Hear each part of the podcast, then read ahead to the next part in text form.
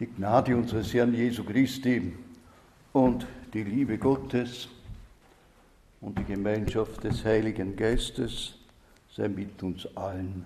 Amen. Wir hören die Epistel für den heutigen ersten Sonntag nach Trinitatis. Sie steht geschrieben im Brief des Johannes, im ersten Brief des Johannes im vierten Kapitel.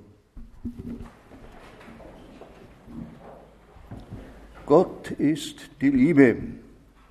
Und wer in der Liebe bleibt, der bleibt in Gott und Gott in ihm.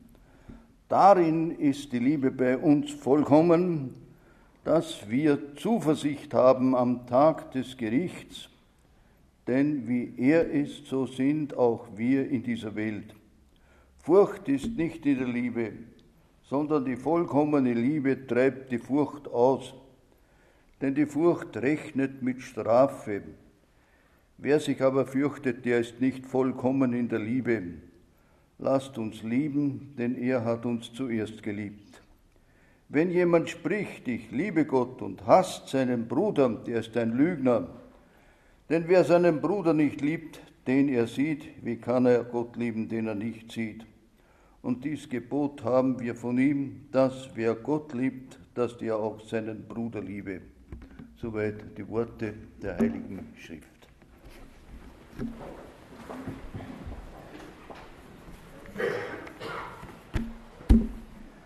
Liebe Gemeinde hier in Bad Tatzmannsdorf, es ist schon lange her, es war in den 50er Jahren des vorigen Jahrhunderts, da war ich Religionslehrer in Wels in Oberösterreich hat es aber noch weitere Religionslehrer gegeben dort in Wels, weil dort mehrere Schulen waren, unter anderem eine Diakonisse, die Schwester Emma Bernhard.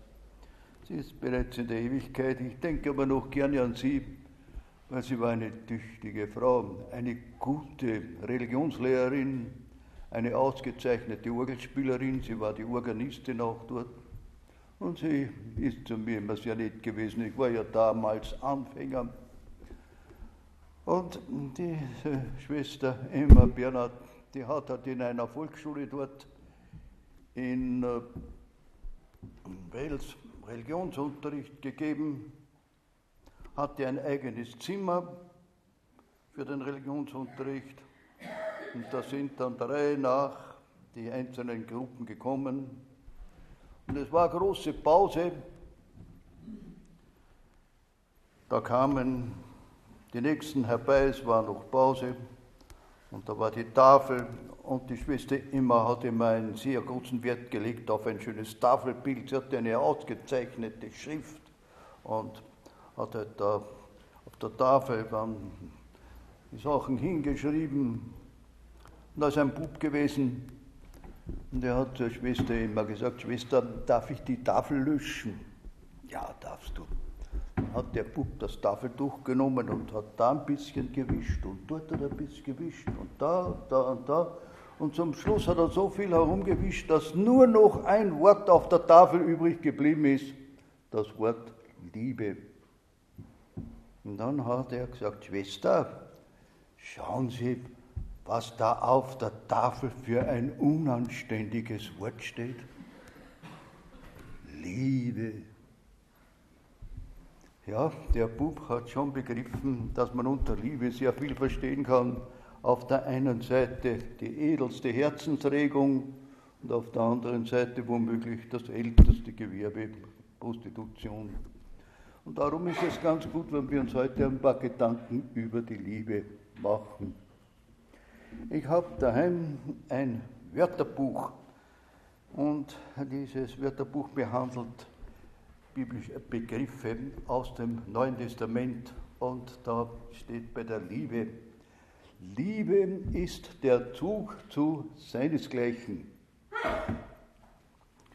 Ich erinnere mich daran, es war in äh, Wien, in der Gnadenkirche im 10. 10. Bezirk, war dort bei der Konfirmation, da sind die Konfirmation, Konfirmanden und Konfirmandinnen da gestanden. Es ich habe nichts gegen sie gehabt und aber auch keine besonderen Gefühle. außer eine Konfirmandin, das war meine Enkelin, die Kathi, an die habe ich gedacht, in Liebe. Liebe ist der Zug zu seinesgleichen. Und da fragen wir uns, gibt es das bei Gott auch, dass Gott einen Zug hin hat zu seinesgleichen? Es heißt einmal in der Bibel im Neuen Testament, wir sind göttlichen Geschlechts. Und wir denken daran, dass auf, ja, ganz am Anfang in der Bibel steht, dass da Gott aus Lehm den Menschen gemacht hat und der Mensch, der ist ganz leblos da am Boden gelegen und dann hat sich Gott über den Menschen gebeugt und Sie wissen, er hat ihm in die Nase seinen Odem eingeblasen und dann ist der Mensch lebendig geworden. Diese einfältige Geschichte hat einen tiefen Sinn. Sie will uns sagen, Gott hat im Menschen etwas von sich selber hineingelegt. Darum hat der Apostel Paulus recht, wenn er sagt, wir sind göttlichen Geschlechts. Und von daher müssen wir verstehen, dass es Gott hinzieht zu uns Menschen, dass Gott uns Menschen liebt. Liebe ist der Zug zu seinesgleichen. Und das ist etwas ganz Unerhörtes. Stellen Sie sich vor, wir hier da, uns sieht Gott. Gott liebt uns. Gott fühlt sich zu uns hingezogen. Gott hat ähnliche Gefühle uns gegenüber, wie ich sie damals bei der Konfirmation in Wien zu meiner Enkelin gehabt habe, weil es meine Enkelin ist. Ja, denken wir daran, Gott liebt nicht nur uns, er liebt dich und mich, dass wir ganz persönlich uns das einmal zu Herzen nehmen. Ich bin geliebt von Gott. Was das bedeutet, es ist ja so, dass das eine besondere Not bei uns Menschen ist, dass wir zu wenig Selbstbewusstsein haben. Es fehlt uns das gesunde Selbstbewusstsein. Wenn da ein Mensch sich von Gott geliebt weiß, wie stärkt das sein Selbstbewusstsein, wie heilt das sein angeschlagenes Selbstbewusstsein. Was der Mensch braucht, ist die, das Erlebnis der Liebe Gottes, dass er die Liebe Gottes in sich aufnehmen kann. Und in diesem Wörterbuch, da steht dann noch weiter, Liebe ist der Drang nach Mitteilung.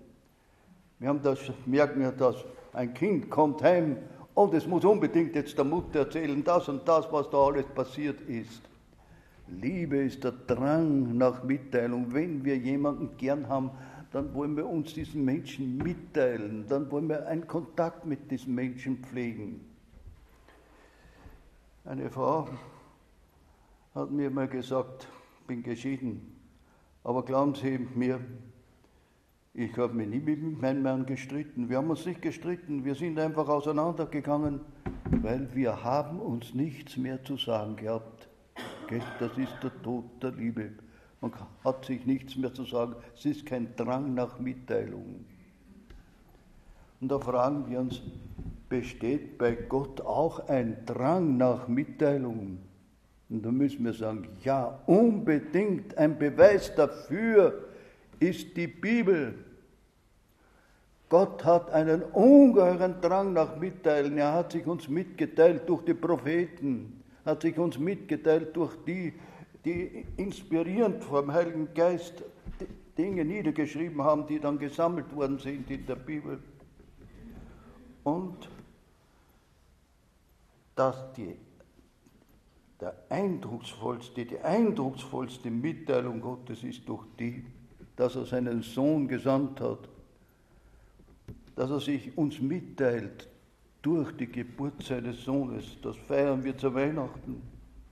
Doch etwas Unerhörtes, diese große Liebe zu uns, die der Dichter besingt, mit den Worten, wenn ich dies Wunder fassen will, so steht mein Geist vor Ehrfurcht still, er betet an und er misst, dass Gottes Liebe unendlich ist. Nun heißt es, Gott ist Liebe und wer in der Liebe bleibt, der bleibt in Gott und Gott in ihm. da scheint draußen die Sonne herrlich und da ist ein Mensch drinnen, interessiert ihn nicht, was da draußen ist und die Sonne interessiert ihn nicht, er bleibt in seinem Loch. Und so sind so viele Menschen. Gott liebt uns. Gott will sich, äh, teilt sich äh, mit seiner Liebe mit, aber den Menschen interessiert das nicht. Und das ist eben das Großartige, dass wir herauskommen dürfen aus unserem Loch und uns in die Sonne der Liebe Gottes begegnen. In, wer, sich, wer sich in die Sonne begibt, das, der setzt sich der Wirkung der Sonne aus. Und wer, sich, wer die in der Liebe bleibt, in Gott bleibt, der setzt sich der Wirkung der göttlichen Liebe aus. Und das ist so wichtig, dass wir das nicht versäumen. Und Sie fragen sich vielleicht, was soll man tun, damit man sich der Wirkung Gottes aussetzt? Und da gibt es eine ganz einfache Antwort aus dem Neuen Testament. Da heißt es nämlich von den ersten Christen, sie blieben aber beständig in der Apostellehre, in der Gemeinschaft, im Gebet und im Brotbrechen. Das heißt mit anderen Worten, setz dich dem Wort Gottes aus, dann setzt du dich der Liebe Gottes aus setzt sich der Gemeinschaft der Gläubigen aus. Wenn du dich unter die Gläubigen begibst, Gott begegnet dir in den Mitgläubigen. Dann im Gebet. Du stehst unter der Wirkung Gottes. Unser Gebet soll ja nicht eine Einbahnstraße sein, dass wir nur Gott zu, äh, zu Gott reden, sondern im Gebet, da dürfen wir auch erleben, dass Gott zu uns redet. Und dann ganz besonders das Sakrament wo wir das Heilige Abendmahl feiern. Wir heute, feiern es heute auch. Da treten wir in, einem, in das Kraftfeld Gottes, in das Kraftfeld der Liebe Gottes. Lasst uns die Liebe Gottes nicht versäumen. Lasst uns in der Liebe stehen, in der Liebe bleiben. Der Apostel Johannes hat diesen ähm, Brief äh, nicht aus Langweile geschrieben, sondern wenn man dann so liest, dann merkt man, er hat seine besonderen Anliegen, er denkt an besondere Menschen. Unter anderem denkt der Apostel Johannes auch an Menschen, die gläubig sind, aber immer noch so eine Angst vor dem Sterben haben und so eine Angst haben vor dem, was nach dem Sterben kommt. Und da schreibt er ihnen, wenn ihr die Liebe Gottes erlebt, dann sollt ihr hindurchdringen zur Überwindung der Angst. Liebe treibt die Furcht aus, denn die Furcht rechnet mit Strafe. Wer sich aber fürchtet, der ist nicht vollkommen in der Liebe. Darin ist die Liebe bei uns vollkommen, dass wir Zuversicht haben im Tag des Gerichts. Wir wollen daran denken, die Liebe Gottes besteht in erster Linie darin, dass er uns seinen Sohn gesandt hat und dass der für uns am Kreuz gestorben ist. Und wenn wir das annehmen, wenn wir das für uns in Anspruch nehmen, dass Jesus am Kreuz gestorben ist, dann brauchen wir keine Angst mehr vor dem Sterben zu haben, dann brauchen wir keine Angst mehr haben vor einer Verdammnis, dann sind wir gerettet. Jesus sagt ausdrücklich, wer an mich glaubt, der hat das ewige Leben und kommt nicht ins Gericht, sondern erst vom Tod zum Leben hindurchgedrungen. Wir nennen das die Heilsgewissheit. Es ist so wichtig, dass Christen durchdringen zur Heilsgewissheit, dass sie sich ihres Heils gewiss sind und keine Angst mehr haben vor dem Sterben. Und es gibt leider auch etwas anderes, nämlich die Heilssicherheit. Und vor der sollen wir uns in Acht nehmen.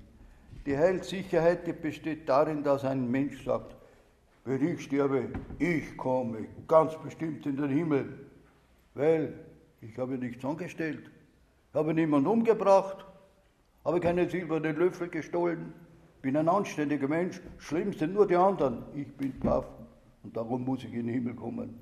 Das ist Heilssicherheit. Der Mensch vertraut auf sich selber Und das ist der Holzweg. Wenn wir in den Himmel kommen wollen, dann müssen wir vertrauen auf das, was Jesus für uns gemacht hat, dass er für uns am Kreuz gestorben ist. Das rettet uns. Das ist Heilsgewissheit im Gegensatz zur Heilssicherheit.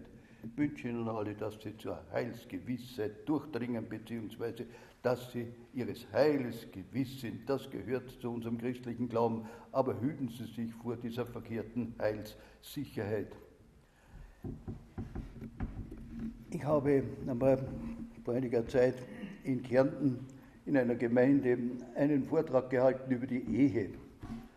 Und da habe ich unter anderem bemerkt, dass es da leider in der Ehe immer wieder vorkommt, dass eins spinnt.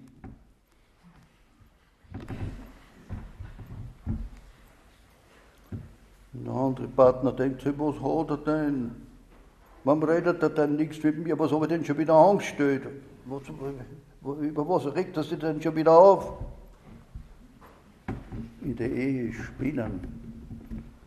Wie ich das da vorgetragen habe, haben sich zwei Frauen gemeldet und haben zwei Frauen, ohne dass sie da aufeinander abgestimmt gewesen wären, haargenau dasselbe erzählt. Und zwar haben sie erzählt.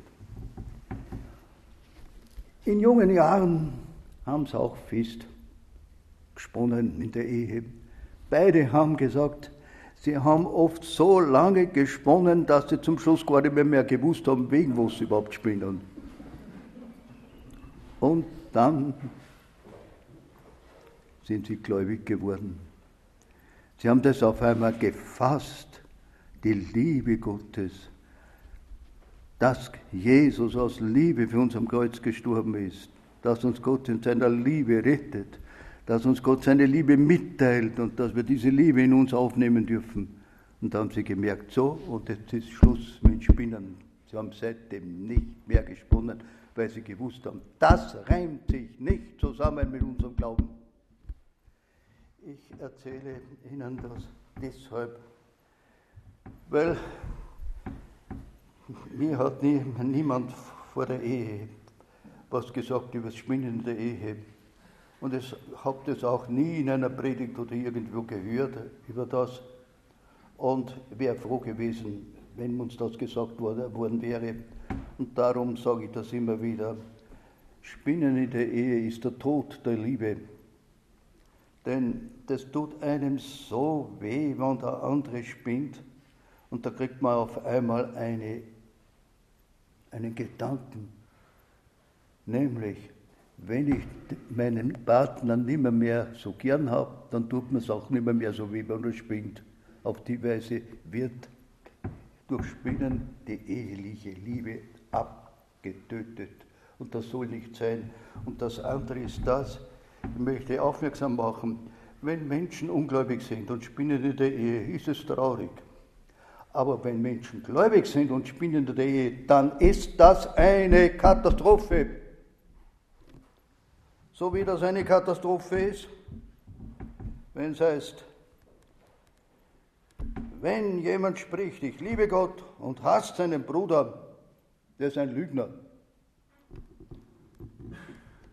Damit will der Apostel sagen, das stimmt nicht, du liebst Gott, denn wenn du Gott wirklich, richtig lieben tätest, dann tätest du auch deinen Bruder lieben und dich hüten vor dem Hass deinem Bruder gegenüber. Spinnende der Ehe ist Ablehnung. Ablehnung ist immer Hass. Das gehört nicht in die Ehe hinein. Und es ist so in einer Gemeinde, wenn da Leute, wenn es da welche, jemanden gibt, den man nicht mag, das ist eine Katastrophe. Und um das geht es dem Apostel Johannes in dem Brief, weil er weiß, wie das eine Not ist in den Gemeinden, dass da immer wieder welche gibt, die recht groß von, ihrer, von ihrem Glauben reden, aber den und den Mensch nicht. Das darf nicht vorkommen.